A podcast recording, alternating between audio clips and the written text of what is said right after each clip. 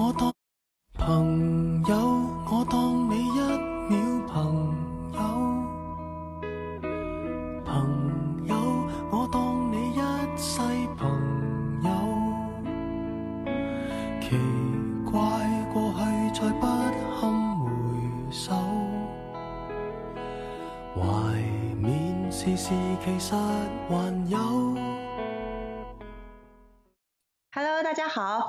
北三宿舍，这里是新的一期，我是潇潇。我是小五，我是毛伞。那今天要跟大家带来的书呢，也是我们一位热心听众朋友推荐的，呃，是刘震云的《一句顶一万句》。呃，选择这本书呢，一部分是因为这个热心听众朋友的推荐，另一部分也是因为刘震云刚好是这个河南新乡人，是我的老乡。所以我们觉得这本书可能会会给我们带来不一样的一些感觉。那话不多说，我们就先切入正题。首先，请小五来给我们简单介绍一下这本书所讲的故事。哦，好的。这本书其实它分了两个部分，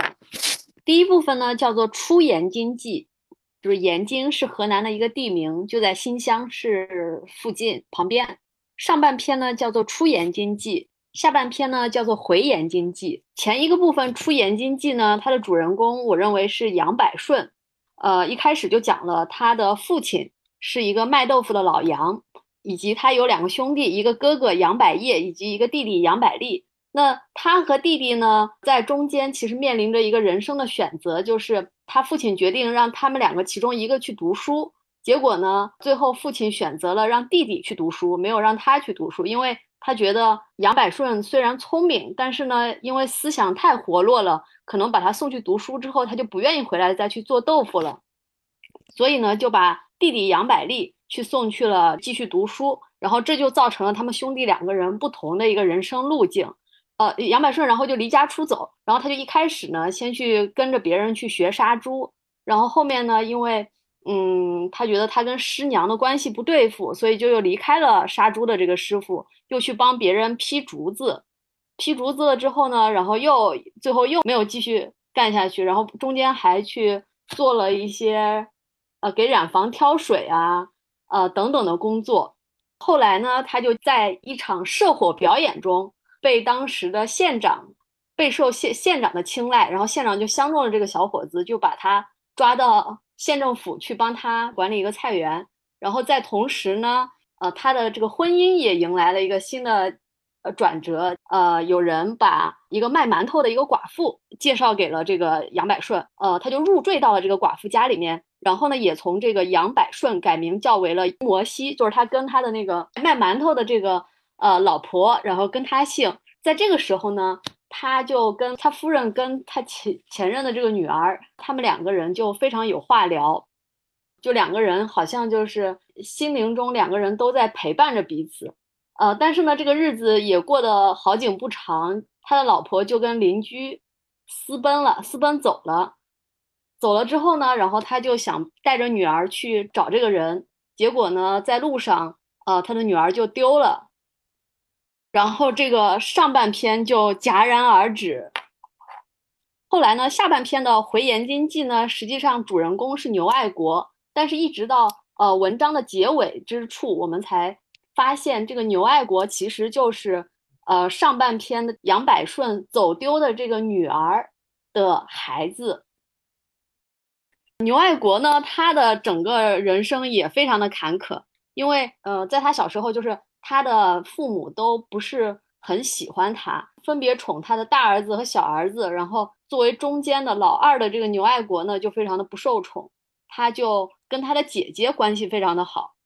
然后牛爱国呢，他中间也是经历了很多工作上的呀，然后以及感情上的各种不顺利。主要就是他跟他的老婆庞丽娜在一起之后呢，就发现他的老婆庞丽娜。也跟一个他的情人最后私奔了，而且就是出轨了两次不同的对象。然后这个牛爱国呢，就，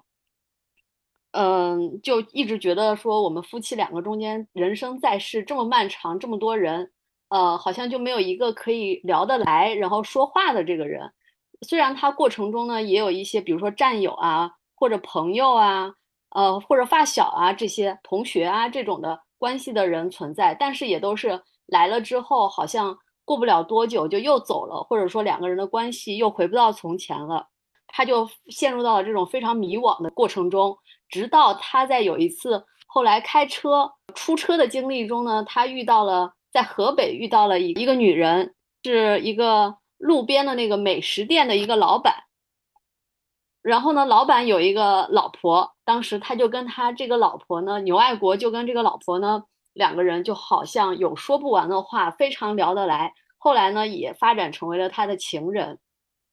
但是当两个人关系非常好的时候，这个这个女性叫做张楚红，张楚红呢就跟他说：“你带着我走吧，就是我们逃离这个地方，我们去过一个两个人的生活。”但是呢，牛爱国就没有答应这个请求。他就临阵退缩了，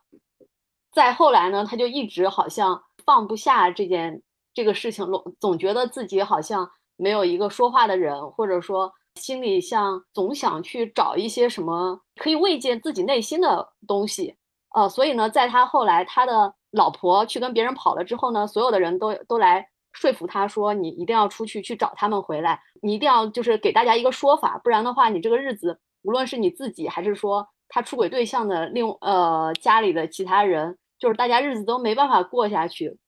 然后他就被迫离开了家里，跟其他人说我要去找他们这两个人。但是呢，实际上他也并不想去找他们。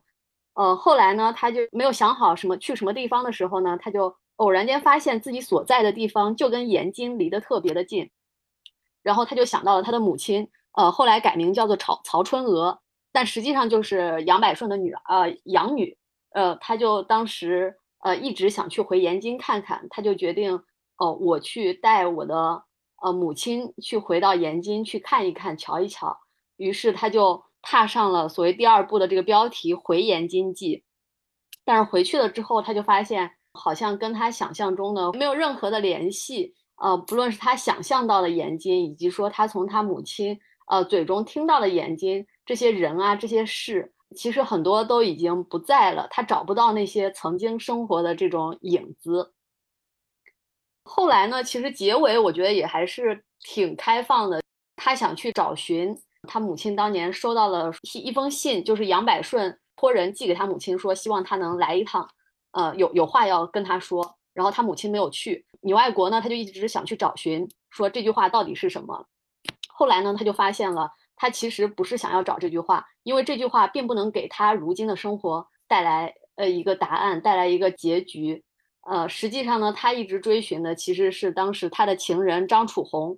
跟他说：“我有一句话要告诉你。”但是呢，因为他的临阵退缩，就一直没有听到这句话到底是什么。结局就是一个其实还我觉得还挺开放的一个结局。但是呢，他中间也就是强调了通过第三人的口对这个牛爱国说：“过日子还是要过以后，不是过以前。”然后就这个故事就这么结束了，大概就是这么一个故事。你们看看还有什么需要补充的吗？因为我觉得这个整个故事里面情节非常的多，人物非常的多，而且很多人的结局呢，其实呃就是一个戛然而止的。比如说呃杨百顺的哥哥杨百业，他当时呢这个人就是一直在家里帮他做豆腐，但是呢因为他们当地有一个大户家的女儿跟他当时的未婚夫闹掰了。呃，我就赌气跟家里赌气，说我不管，我就要嫁给他，嫁给这个杨百业。然后呢，她也最后也嫁给他了。当当然，她出嫁的那一天，她看到这个家里破破烂烂的样子，然后看到这个未来的丈夫，然后这个样子就是完全跟她想象中的不一样，她非常的失望。但是呢，最后的结局也没有讲说，呃，杨百业以及他的这个老婆最后的结局是什么。对，我觉得就像小五说的，其实这本书他写的故事十分的琐碎，我甚至觉得他。这个作者想写的并不是，比如说，呃，杨百顺一路上找女儿，或者牛爱国怎么样去踏上寻母亲的这个过往的经历也好，或者寻他的情人也好。我觉得刘震云他所讲的就是这个一路上所有的路人甲，这个这个扯一句，那个扯一句，就好像他通过主人公的眼睛看到了这所有的人，然后他就把这所有的人记录下来。其实之前我们谈论呃茅盾文学奖的作品也谈论了很多，包括我们也聊了这个额尔古纳河右岸。但是我觉得这本书可能刘震云的这个叙事风格太明显了，就是让我有一点 无所适从，不知道怎么读这本书。因为开头也说过，刘震云他是河南新乡人，呃，他其实很多作品都是以他的这个家乡延津为背景的，包括他的第一篇作品，包括这一本，还有包括他很多有名的作品，都是写的他的家乡生活。他是一九五八年出生的，所以在他出生的时候呢，就是书中所写的这些，就是他当时的日常生活。呃，在他出生的时候，这个延津县十分的贫穷和落后。他的爸爸呢是在当地的这个农村公社做一个小干部，然后妈妈呢就是在镇上卖酱油。除了这个父母之外呢，家里还有。一大溜亲戚，附近周围生活的人就是各种什么剃头的呀、做豆腐的呀、杀猪的、贩驴的，就是他就是从小就是跟这群人生活在一起。呃，在他十四岁的时候，呃，因为他当时个子比较高，所以他就去参军了。然后在部队待了六年，刚好是一九七八年高考恢复了。他知道了高考恢复这个消息，所以就向连队申请了复员，然后就回到了这个延津这个家乡。他就在这个家乡一边当老师一边复习备考，用了两个月去考试，然后就以河南省文科状元的身份考入了北京大学中文系，这是一个很这么牛啊，对，很牛的一个人。然后关键是这个时候就好就好玩了，同一年他的弟弟考上了西南政法学院，这个家里就是很不得了啊，出了两个大学生，然后就有两份录取通知书。然后刘振云他爸爸就每天拿着这个两个通知书，就蹲在这个镇子口，然后一边皱眉一边叹气，就等着别人过来问他，哎呦，你这是怎么了？他爸爸就说，哎，我发愁呀。人家问你愁啥？他说，哎，家里俩儿子都考上大学了，这咋整？然后就把通知书给别人看，半个月都在这镇子口干这种事情。然后呃，在他这个。从这个北京大学毕业之后呢，他其实是嗯，当时不是包分配的工作嘛，呃，他当时在毕业的时候其实有一个很好的选择，就是去中共中央的农村政策研究室，办公地点就在中南海。就虽然就是这个份工作看起来很好嘛，然后但是呢，他还有他当时还有另外一个选择是去农民日报。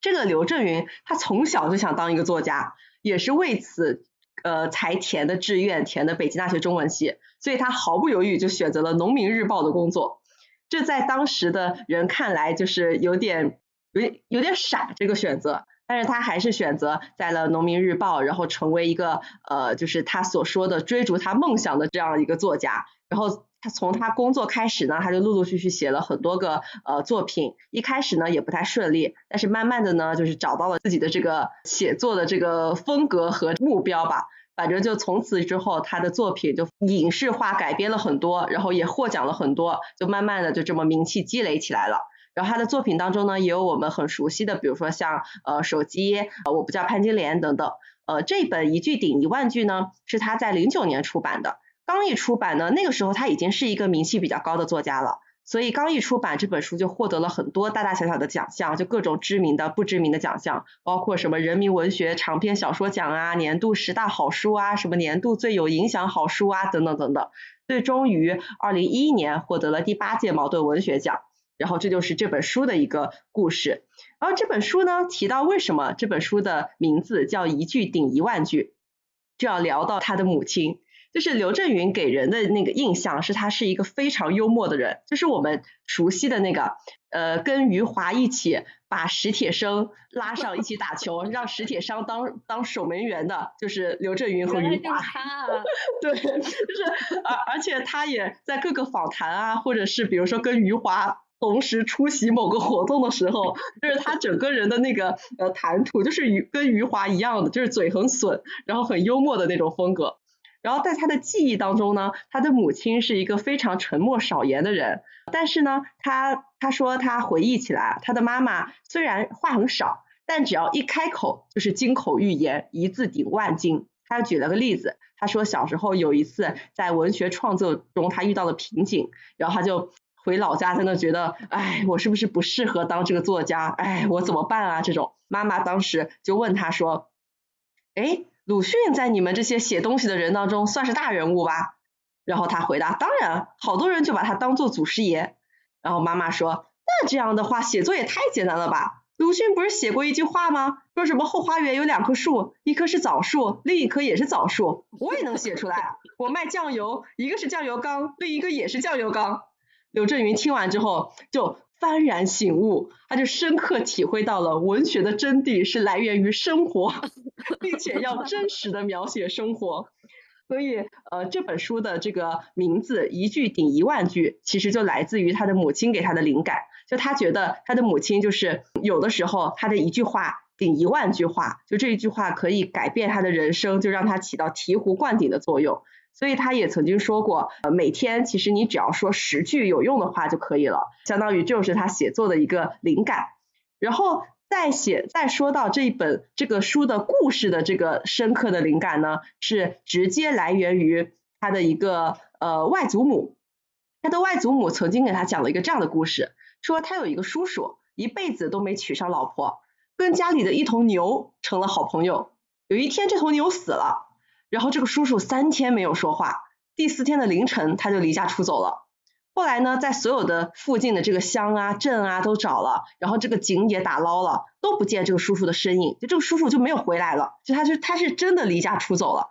然后这个故事就让刘震云非常的震惊，就是居然有一个人，就一个养牛人，他就完全放弃自己的生活，离开自己的故乡和亲人，就因为一头牛死了。这头牛死了，就好像他就没有必要在这个地方生活下去了，所以他宁愿踏上一个更陌生的漂泊之路。这个故事就直接给了刘震云灵感，算是一个导火线，让他构思了这本书的整个的小说。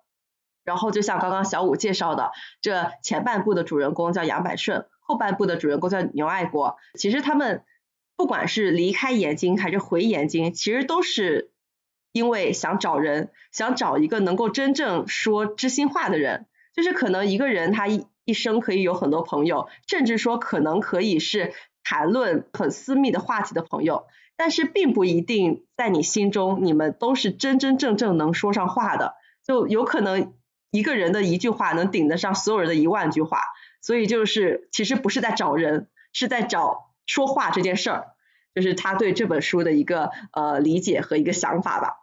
然后呢，也是因为刚刚也介绍过，刘震云的这个写作风格十分的明显。就你像这本书，他就在写了很多什么呃剃头的呀、杀猪的、贩驴的、染布的、卖馒头的，还有什么半路想提刀上路杀人的，就是他所描写的故事都是很像一个通俗小说一样，感觉整本书你看似好像根本是就是你看完了这本小说，你可能都不知道这本小说讲了啥，就你感觉都像在看一个故事会的这种小故事一样，但你真正去仔细推敲的话。其实就有很多幽默也好，荒诞也好，隐藏在在这些生活的真相底下，就有可能是这些底层人民，或者说看似条件比较一般的人民，他们的苦中作乐，或者是这种呃看似很通俗的话语，其实隐藏着是一些比较机巧啊或者反腐的一些语句，就这就是相当于是刘震云他整个故事的一个风格，这就是一个大概的情况。那我们如果话题再回来的话，因为刚刚小五也介绍了很多嘛，就包括呃他哥哥的那个老婆，一个就是隔壁的一个富家千金，就其实这个故事中还有很多很多小人物，但总体而言呢，我感觉因为可能我是一个南方人，而且我没有生活在这种比如说乡镇里这种经验。所以对我而言，这本书无论是他描写的一些呃，比如说走街串巷去杀猪卖豆腐卖馒头，还是他所说的这种呃河南话的这种台词，对我来说都是比较遥远的。那我们刚好有一个河南人，那我就想问一问这个毛伞，作为一个河南人，你觉得这本书的故事里就这些无数个小人物，能够给你带来什么熟悉感，或者是这种童年的回忆吗？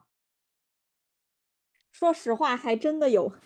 就是我刚开始看的时候，我会觉得这个书离我比较遥远，因为它一开始是从这个主人公杨百顺的父辈的一些邻居啊、朋友啊开始写起，又特别的琐碎。我一开始我就有一点看不下去，然后随着我慢慢慢慢看看看，然后看到后面，随着时间的推移，我逐渐的沉浸到了这个故事里面。然后呢，我现在看这本书，尤其是看到后期的时候，他们的人物对话在我的脑内已经自动翻译成了河南话的语句，然后我看的时候就特别的顺畅，而且中间他会经常会提到什么新乡市啊，然后延津啊、焦作呀、济源啊这些地方，都是我非常熟悉的家乡周围的一些市和县，所以我看的时候还是很有代入感的。我我现在大概介绍一下延津这个地方，其实是河南省新乡市它所管辖的八个县当中的其中一个。然后我姥姥家呢，在另外一个县叫做封丘县，所以每次我小时候回我姥姥家的时候，都会从新乡出发，路过延津，到达封丘县，到我姥姥家。所以每次我对延津最大的印象就是我姥姥给我打电话问我说：“你到哪儿了？”然后我就看一眼路标，说到燕津了，然后那就是快到家的意思，就可以给我做饭了。所以燕津这个地方真的是给我留下特别深刻的印象。然后呢，我看这本书当中有一些方言，我在这个地方可以做一些河南话大科普。有一些方言其实看的时候就会自动带入到我们当时说话的那个语境里面。就里面有一个喷空，你们记得吗？我印象很深刻，就是好像是大家一起，我也记得很深刻。对，吹牛呀，侃大山啊，然后聊天啊，这种感觉是特别开心的一个状态。但但是喷空这个说法，我说实话我没有听说过。但是我姥姥家那边说，就是大家一起坐在那儿，呃，这种瞎聊八聊，有一个说法叫喷儿，就是盆儿，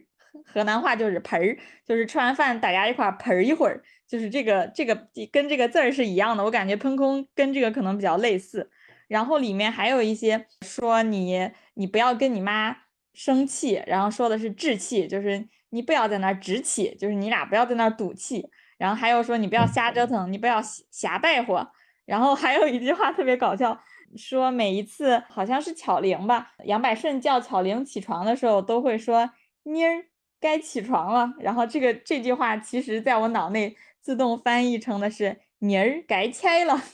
就是特别。我懂了，所以这个这本书没有代入感，就是因为就这本书应该让你来给我们读一遍。这里面真的，我看到后面满脑子都是河南话，满脑子都是延津话和封丘话。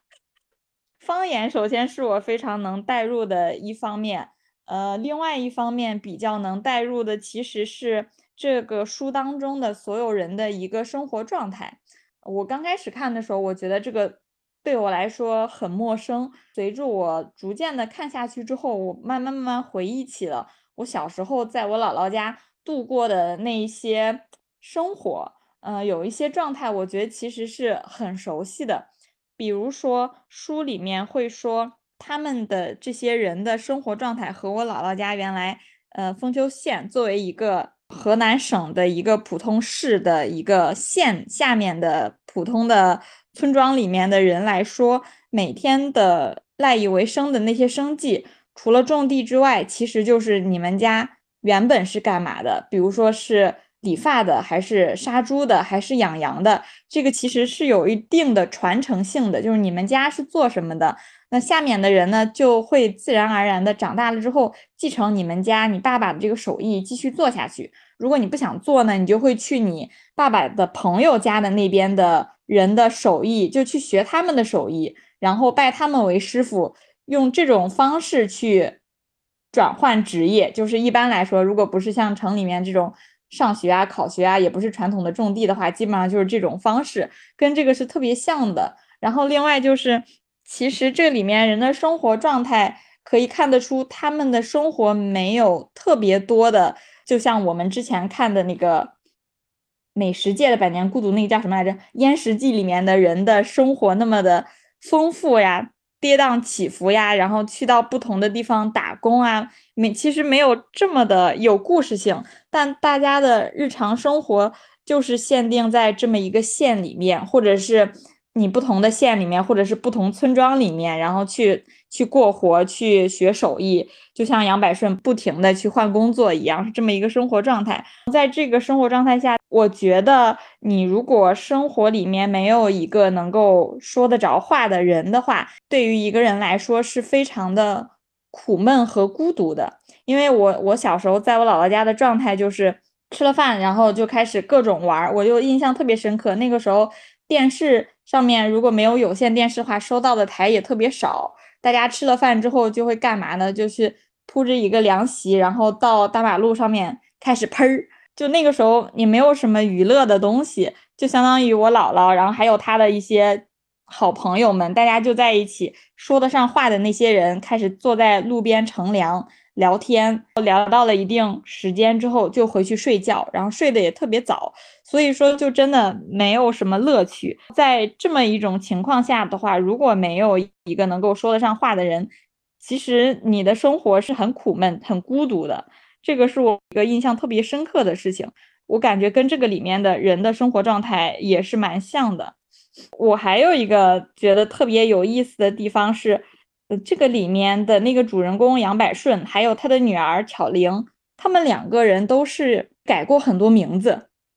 我不知道这个东西有什么含义，你们有没有想过，为什么杨百顺在这个里面好像他不管是改名字还是改姓，都特别的随意，然后他自己也没有什么执念。他女儿呢，因为是被拐卖的，所以他也被一开始叫巧玲，后来又叫改心。然后对于自己的家乡，他也是没有一个固定的家乡。我记得那个巧玲，她其实一直想要回到呃，她生长了五年的延津，但是当她回去之后，他说在那个地方待了三天，发现延津跟别的没有去过的生地方没有任何的区别，所以我感觉在他心里，他其实也是感觉是没有家的一个状态。我不知道这个不停的改名字跟他们的这个生活状态有没有有没有一定的关系？你们两个对这块有没有啥想法？就我觉得这本书想写的就是故事就很简单，就是一个人想找一个能聊得上天、说得上话的人，所以他们比如说杨百顺，他离开自己的父母兄弟，就是毫不犹豫，是因为他觉得他跟他们说不着话，就是生活不到一起。所以就是他可能就是在这个人物塑造里面，就是他的这种家庭啊，还有这种家乡的观念就很淡漠，就是他就是很简单，想找一个能说上话的一个真朋友。嗯，所以当他觉得他在这里找不着，那他就去下一个地方。所以名字对他来说，其实也相当于只只是一个符号，没有什么固定的意义。所以像之后就是当他想跟过去做一个了断的时候，别人说，哎，那你嗯你叫什么名字？他就会觉得，呃，就是我叫吴摩西，就是他就觉得换一个名字没有什么，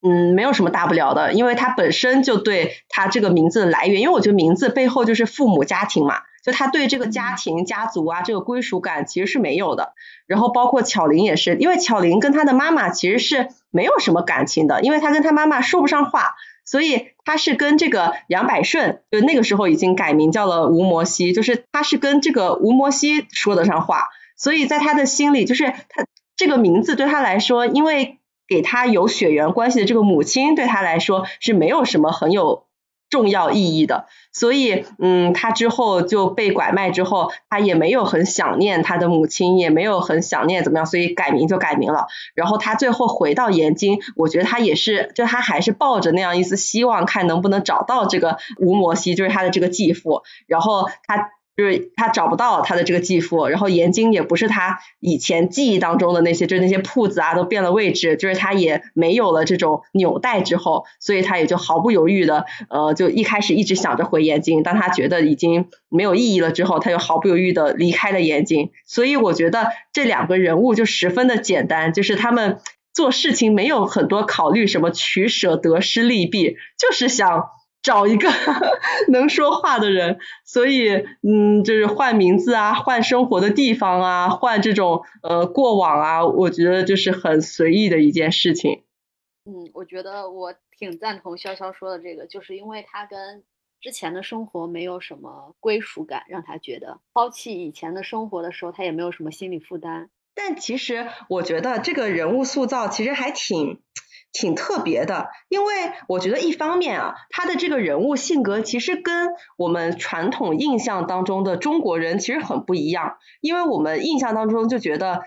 呃，就起码我嘛，就是我。可能有个刻板印象，就是比如说像这些呃农村乡镇里的人，他们可能比如说娶妻生子，也是想在比如说同乡啊或者这种附近的人，就是知根知底的这种人，他们可能没有太想出去。然后比如说有很多出去打工的人，他们可能比如说攒够了钱，或者是呃怎么样之后，也想回回到家乡娶个媳妇儿。就是我一直感觉有个刻板印象是，我觉得。这种人可能他最后是想回到他的家乡，就落地生根嘛，所谓，呃，就是这一方面，呃，我觉得其实这两个人物。挺不一样的，就跟我理解的传统的这种中国人，我们都讲究什么，就父母在不远游嘛，对吧？就是是这总归心里会有一些顾虑。但另一方面，我又觉得，其实想找一个说得上话的人，其实很符合中国人的这样一种，嗯，就是惯有的这种心理状态。呃，我们好像一直很。就是很在意，比如说跟呃家庭的关系或者跟朋友的关系，就是我们对人际关系其实看得挺重的，不太会像比如说呃像国外有一些呃就是我我印象当中就是可能对格外也是。刻板印象吧，就比如说孩子成年以后，父母跟孩子之间的联系就会慢慢的减少，就是两个家庭就会比较区分的开，然后这个纽带就会慢慢慢少，就是所谓孩子就会真正的开始独立。呃，但我觉得在中国，就是其实这种嗯人和人之间的纽带关系还是挺不一样的，所以我很能理解他们这种跟自己家里的人感觉说不上话，所以就想从其他渠道找一个能说得上话的人。所以我觉得这两方面其实。挺矛盾的，就一方面让我觉得他们不太像我理解的一个中国可能一个乡村人物的一个形象，但另一方面我又很能理解这种心理上的精神需求。我觉得这是我觉得这个人物塑造很很有意思的一个点。嗯，潇潇说到这里了，我就突然想到了，因为你刚才提到了中国本土的一些处理办法，还有对比国外的。这本小说里面实际上是有一个外外国人存在的，就是老詹，所谓的传教士老詹。然后这个人呢，其实我觉得他好像也体现了刚刚潇潇说的这个中国乡土文化对于这种呃能够说得上话，比如说本土的这些角色呢，他们就比如说一种呢，他会想方设法的去找能跟我说得上话的人，比如说。他们什么出出言经济啊，然后回言经济啊，实际上本质都是在找这种呃能说得上话的人。然后包括啊，这个里面吴摩西的老婆及这个牛爱国的老婆，他们出轨别的男人，他可能也是本质上他跟别的人说得来，跟他自己的丈夫说不上话。然后呢，他们都去都是在去想方设法的，还是要去找这种说得上话的人。包括杨百顺的弟弟杨百利。他也是去找人，通过喷空这种形式，然后来去实现这种自我的这些需求。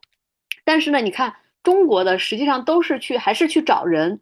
找一个能跟我聊得来人。但是呢，呃，这个书里面就提到了神父这个老詹呢，他实际上一直在研经传教，他希望人去信仰基督教，他要去传播他的这个教义。但是呢，整个一辈子一辈子总共就发展了八个信徒，以及第九个他的徒弟就是。杨百利就是因为发展了杨百利，所以他就给杨百利改名叫为了杨摩西，因为他说，呃，你就作为摩西来在我们延津传播这个福祉啊什么之类的，其实是体现了两种不同的这种解决思路吧。他们老詹呢一直就是在跟别人说说，呃，信教吧，你信了教之后，你就知道你是谁，你就知道你该去哪儿，然后从哪儿来，该该到哪儿去。但是呢，这些东西好像。比如说，你说吴摩西他去听老詹去讲这些教义，但实际上也并没有达到一个解答他内心的这种疑惑。嗯，我你你说这个让我想起来一点，关于我们讨论到他为什么会这么随意的改变自己的名字。我记得杨百顺一开始在他小时候，他是喜欢像罗长礼一样做一个喊丧的人，但是这个东西他没有办法用作一个赚钱的职业。然后他又不想像他爸爸一样去磨豆腐，所以他先后干过很多，比如说杀猪呀、打竹子呀、染布呀什么这种七七八八的工作。然后他后来遇到那个老詹的时候，他问那个老詹说：“他不知道他是谁，他从哪里来，他要到哪里去？这些问题他他不知道，所以。”他希望老詹能够帮他找一份工作，我当时以为他要入教，后来他原来是通过这个想让老詹给他找一个工作。呃，他后来呃到市政府去种菜了之后，老詹跟他说：“你现在对这些问题逐渐有了答案，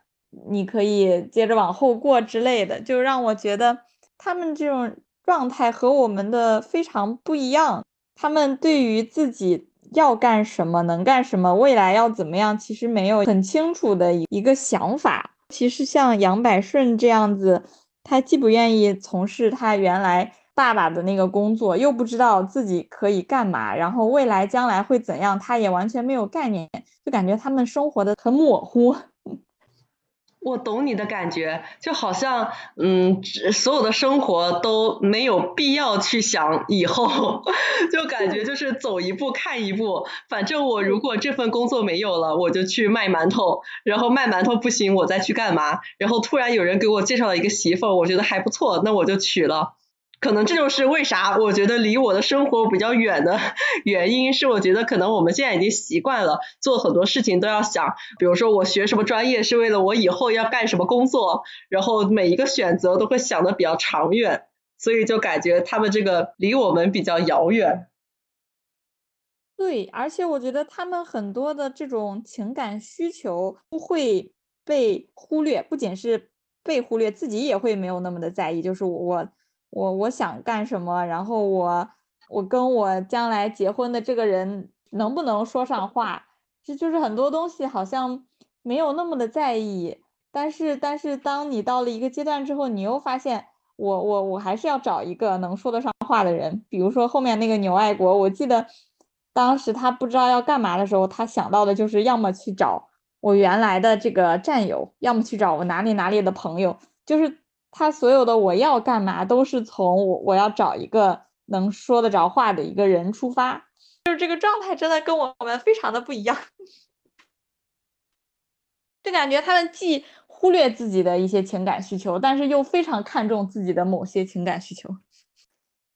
但我觉得总体而言，呃，这本书就让我其实会不由自主的跟我们上一本聊过的这个《燕食记》做对比。我觉得可能就是还是生长环境跟语言环境的不同。就虽然说《燕食记》它描写的也是不是我这一代的人经历过的事情，所以像他们这种，比如说去呃香港打工啊或者什么，对我来说也挺遥远的。但是总有一些渠道是我能产生共鸣的。比如说他们呃的一些台词也好，就是就是说话的风格也好，或者是总会有跟现在还遗留下来的那么一些纽带的联系，我能从中找到一些熟悉的呃感觉，有共鸣感。但这本书呢，就是无论是它的故事还是人物，就是这些大街小巷卖东西的人我也没有见过，然后这个河南话我也。不也不存在在我小时候的这个成长环境里，所以这整一本书跟我的联系就非常的淡。所以总体看下来呢，再加上这个故事，你说它有这个故事线也好，它就是这俩人出去游荡的这个故事线。但这个故事其实挺分散叙述的，因为它的这个主人公其实不只是我们刚刚提到的这个杨百顺和牛爱国，所以整个故事这么琐碎的叙事吧，就让我觉得有点。难读。哎，那我有一个问题，我记得看《燕食记》的时候，你们两个觉得，呃，里面的人非常的惨，看完之后心里很难过。然后，那你们看这本书会有这种感觉吗？悄悄难过，我没觉得难过。哦，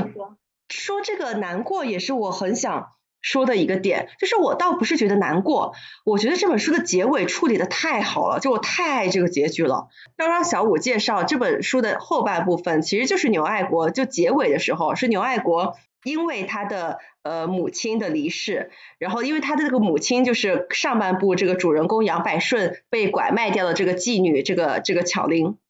所以他因为这个母亲的离世，他想回到延津，然后去找寻他母亲曾经的这些亲人，然后没有找到，没有找到呢，他就开始踏上这个呃去找他这个这个这个曾经的情人，想听到底情人当年想跟他说一句什么话，然后这本书就结尾在他决意继续去找他的情人这件事儿上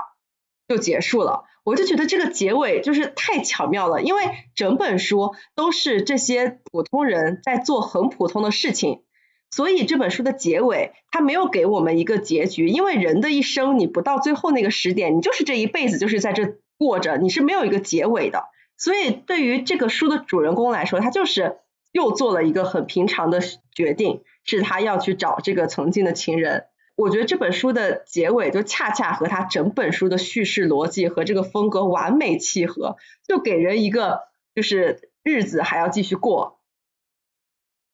啊，就像里面的那个人说的那句话一样，日子是过以后，不是过从前。哎，说到这个，我有一个全书里面，其实我只触动有一个点触动到我，就是嗯，在讲这个女儿，女儿叫啥来着？巧玲，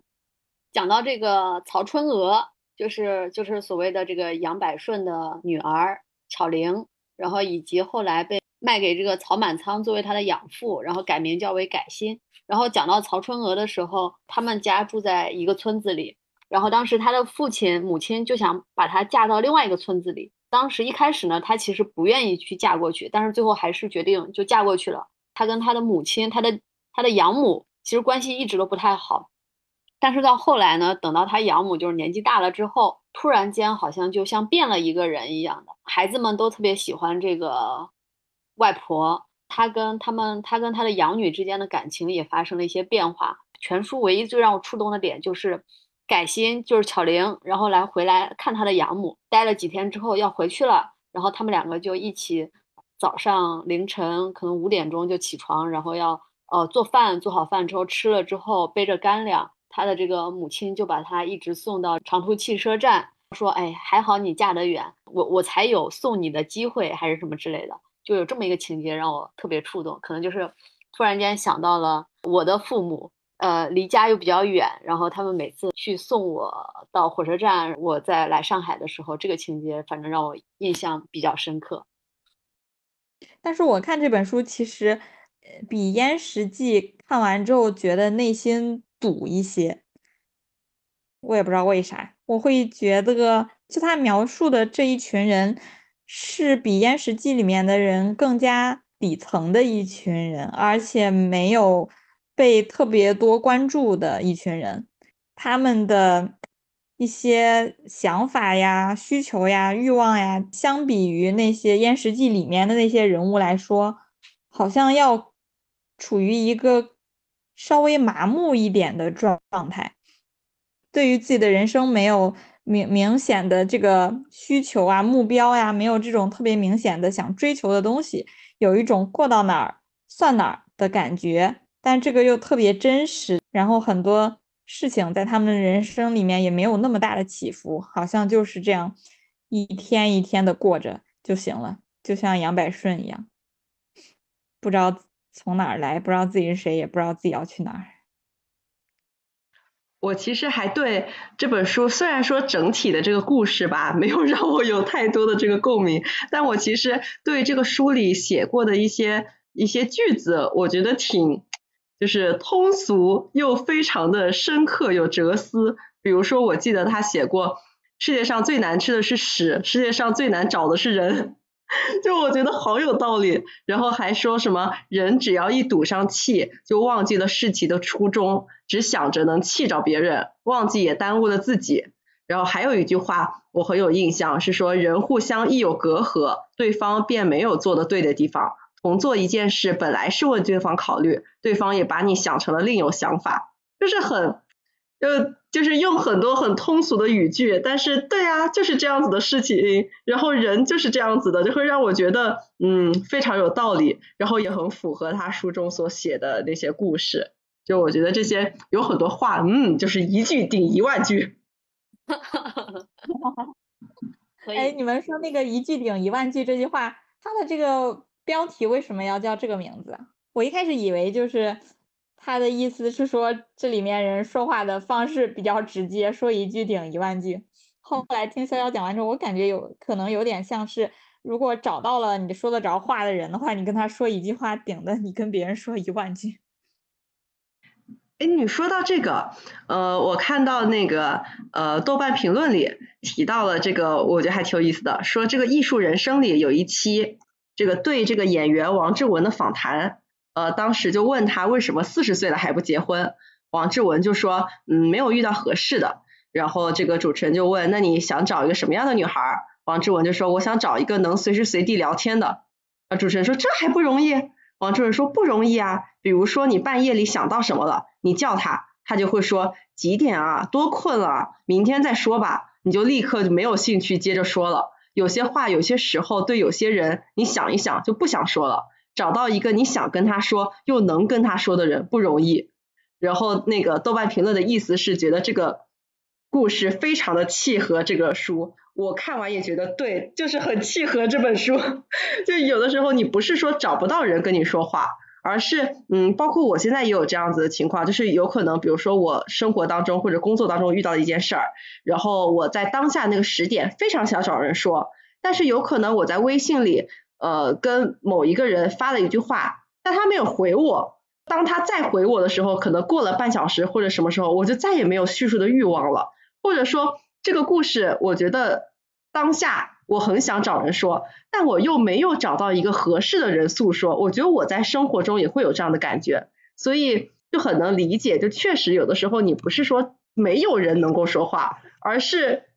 可能有，但没有必要。我看到了一呃一篇这个讲这本书的一个，他对比了这本书和《百年孤独》，然后就说。为什么所有的书都能对比《百年孤独》？我觉得还挺像的，因为呃，你看《百年孤独》里面其实是有整一个家族，有一点像是被命运诅咒过一样。比如说他们就很孤独，或者说就有一些好像是轮回的这种特质在不停的上演在他们这个家族里面。然后呃，跟《百年孤独》相对比的话，就这本书一句顶一万句呢，实际上也是有。可能不同的代际之间的，或者说不同的人物之间的，好像就是历史在轮回，不停的在进行重复的这种情节。对，但是我不明白他为啥要这样写呢？就是我觉得好多的情节都是上一辈的人经历过，然后到了下一辈又来一遍。我觉得就是好像有一种。有一种是轮回，然后有一种还有救赎的这个感感觉，因为我记得有一个非常能够体现救赎这个主题的，就是讲到杨百顺当时，因为他有一天去偷偷看那个罗长里去喊丧，就导致家里的一条呃一只羊就给丢了，丢了之后呢，他就被他爹一顿打骂，然后赶出去，然后赶出去，他就在一个稻草堆那里碰到了一个一个人，那个人叫什么来着？反正就是碰到了一个人，老裴。老裴准备去把老裴大舅哥给砍了。对，碰到老裴，老裴当时是想去杀人的。然后呢，他看到了这个一个小孩子，大晚上，然后又很冷，在那儿哆哆嗦嗦的。然后他心里一软，就带着这个小孩去了一家店，然后给他点了，他们两个都点了一个热乎吃的。然后吃吃了之后呢，杨百顺就一直在谢谢这个老裴。然后老裴只有老裴自己知道说。他这一晚上其实是被被这个叫做杨百顺的少年给救了。同样的故事，在杨百顺当时学会了杀猪之后，他也有想拿着这个刀去呃杀人，也是在路过一个稻草堆，然后又看到另外一个少年，就跟他当年的自己一样，他也是长叹一声，然后就把这个少年领到了那个店里面去吃了一碗烩面。他自己心里也知道，哦，原来这个少年救了我。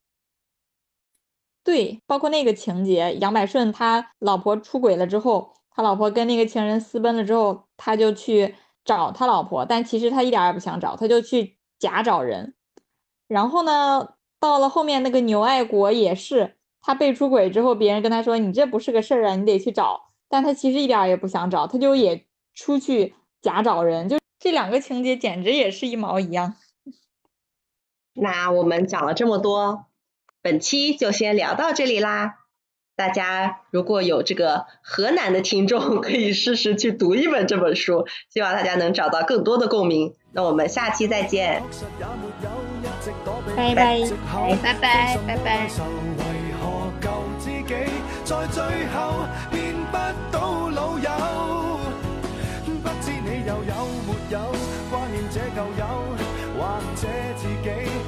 想通头来年陌生的是昨日最亲